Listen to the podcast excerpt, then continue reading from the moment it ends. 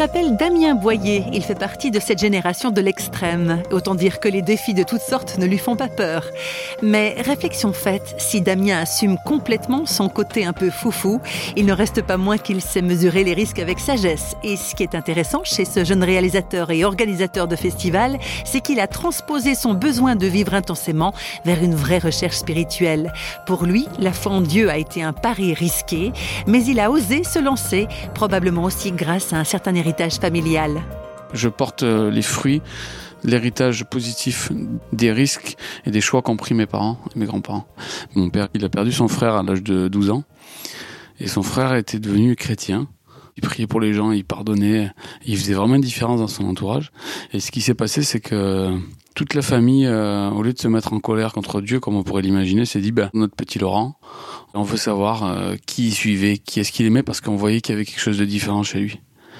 Et ce qui s'est passé, c'est que mon grand-père, euh, le jour de l'enterrement, a, a, reçu une paix incroyable, une joie.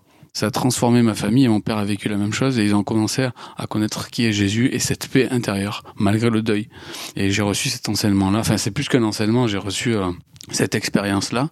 Et j'ai vu très jeune une différence incroyable chez euh, des gens imparfaits, ça reste des hommes, mais j'ai vu que dans leurs yeux, il y avait quelque chose d'autre, une autre lumière.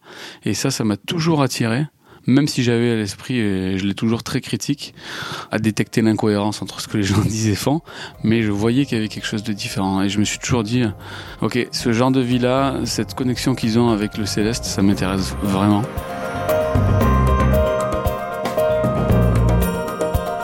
Après avoir testé sa foi en Dieu, si l'on peut dire, Damien n'a pas tardé à se lancer dans l'organisation d'événements extrêmes pour faire partager ce qu'il avait découvert. Le festival Made in France était né in France. L'idée, c'est de vraiment partager, euh, on dit euh, dans le langage jeune, le lifestyle, c'est vraiment tout ce qui va avec la culture pour encourager des jeunes à s'intéresser à savoir qu'est-ce que c'est Dieu, qui est Jésus, est-ce que ça peut changer quelque chose dans ma vie? Et on veut donner l'opportunité avec toute notre équipe à une personne qui a jamais entendu parler de sa vie, de savoir qui est Jésus une fois, mais avec un style complètement nouveau et frais. Et puis ça a super marché. ça a tellement marché que c'est devenu un, concept, un concept avec euh, des choses vraiment particulières qu'on voit pas ailleurs. Et puis euh, c'est devenu un festival. Et dix ans après, ben nous voilà à, organiser un festival pour 2000 euh, jeunes. On est une équipe de, de 200-300 bénévoles. Et puis ça roule quoi. Et il y a plein de jeunes qui découvrent pour la première fois qui est Jésus, qui, qui auraient jamais eu dans leur famille la possibilité de savoir qui était Jésus.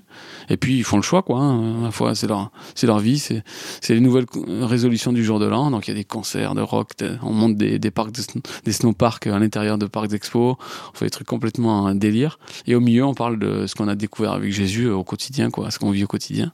Je crois qu'ils se reconnaissent dans, ils aiment avoir des grands frères des grandes sœurs qui leur disent euh, tu peux vraiment faire la différence. En fait, ils ont besoin d'avoir le stimulant de motivateur. De toute façon, avec la génération Y, ou peu importe comment on l'appelle, on peut pas tricher. Hein.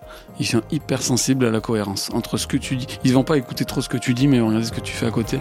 Donc, tu peux pas tricher.